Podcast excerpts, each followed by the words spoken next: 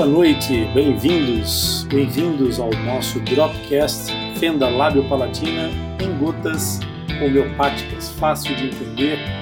Todas as semanas, um episódio novo do nosso Dropcast. Aqui comigo, eu sou Rony Furfuro, sou idealizador do portal Atlas Lipcast e é nesse espaço que eu vou responder, explicar e comentar factos, dúvidas, qualquer tema que se relacione com a fenda lábio-palatina. Aquelas dúvidas que aparecem mais frequentemente, que eventualmente se transformam numa pedra no seu sapato, não é preciso ficar com essa dúvida.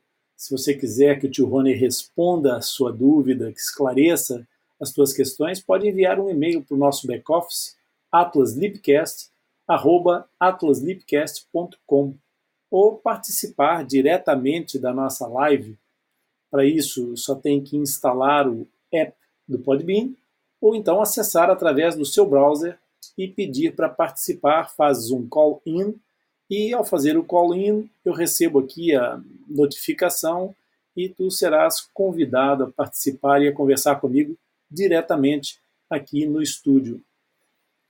Eu hoje vou mudar um pouco a abordagem do nosso podcast porque Nessa semana aconteceu uma, uma situação muito interessante. Houve um, um dos nossos posts que gerou muita conversa, muita conversa, muito diálogo e muitas dúvidas. E eu achei que essa dúvida era tão importante, tão pertinente, que eu acho que era necessário nós trazermos aqui algumas das questões que foram colocadas para o nosso Dropcast, porque acho que essas questões devem ficar esclarecidas de uma forma mais ampla do que simplesmente é, nos comentários de uma, de uma rede social. É, a questão começou exatamente porque nós fizemos uma publicação que falava sobre as razões que aparecem em fenda lábio-palatina, as diversas razões pelas quais pode aparecer uma fenda lábio-palatina. E a questão foi colocada da seguinte forma: é, houve uma pessoa que comentou o seguinte: eu não bebi e nem fumei e também não tomei remédio controlado e tive três filhos com a mesma condição. E o mais curioso é que tive dois filhos normais.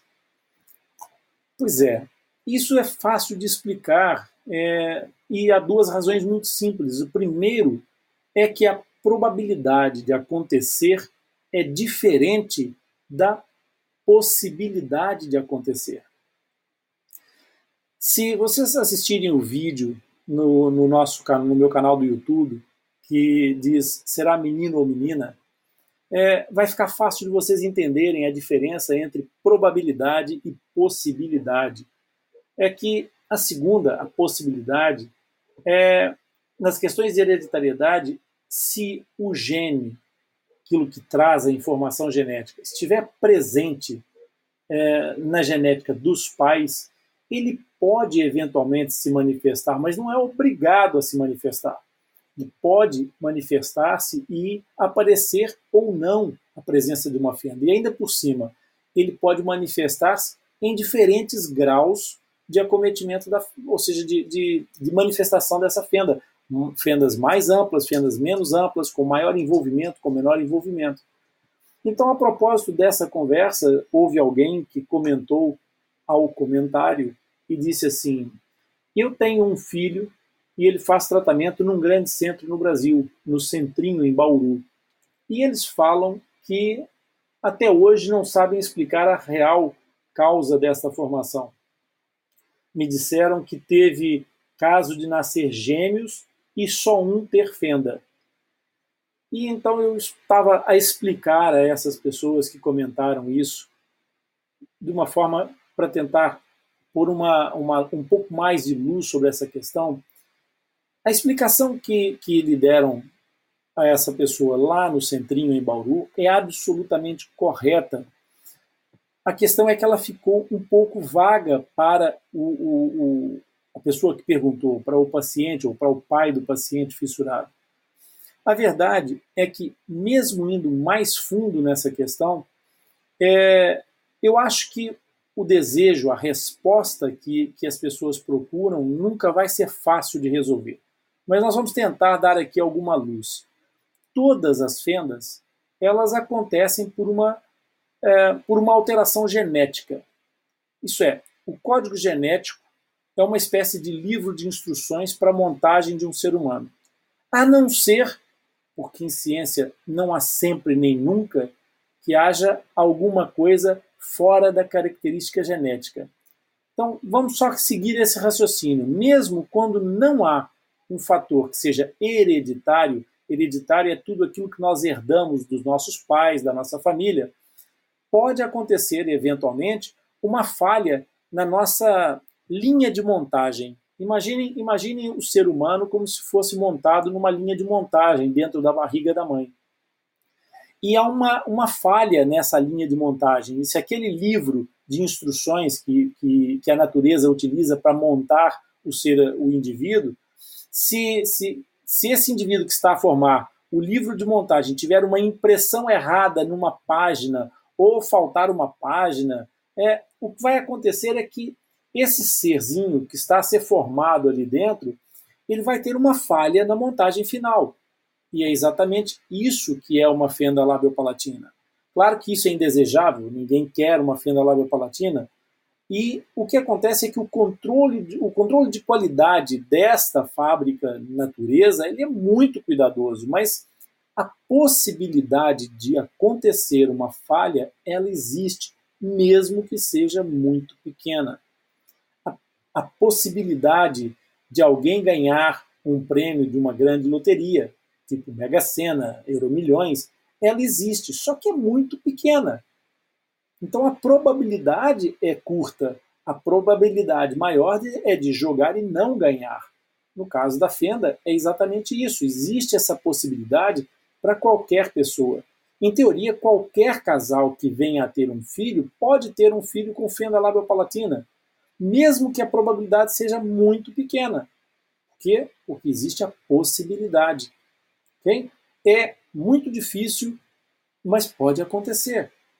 E vai mudar essa, esse grau de probabilidade, de dificuldade de acontecer, de acordo com a informação genética haver ou não algum código genético que seja hereditário e que traga associada a possibilidade de haver uma ocorrência de fenda palatina.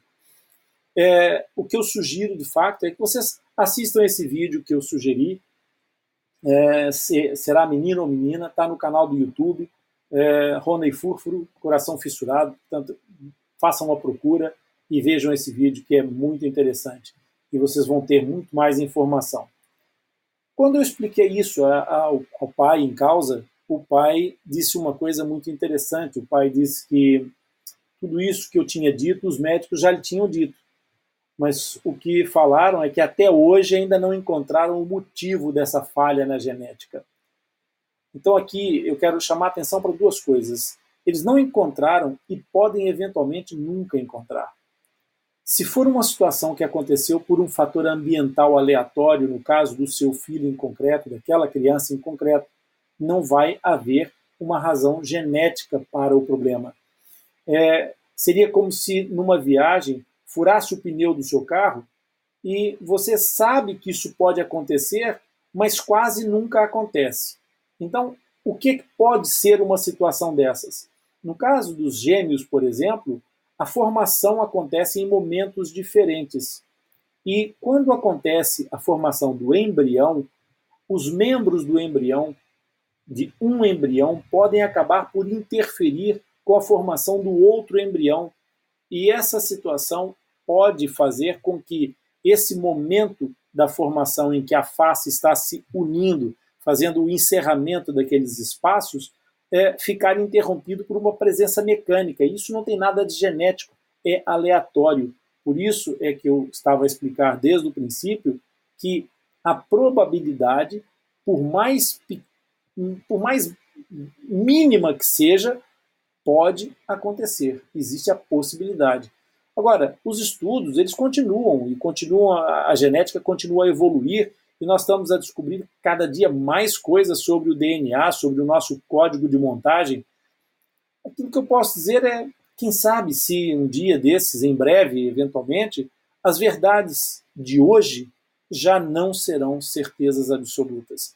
E, eventualmente, a gente consiga identificar, de fato, um elemento que seja comum a todas as fendas labiopalatinas, que nesse momento não existe. As fendas continuam classificadas como idiopáticas e continuam presentes em manifestações de muitas, de centenas de síndromes. Por isso, como nós nem sequer sabemos todas as combinações possíveis que o nosso DNA pode fazer, nós também não temos como fazer previsões precisas e eliminar completamente a possibilidade de nascer uma criança com fenda labiopalatina.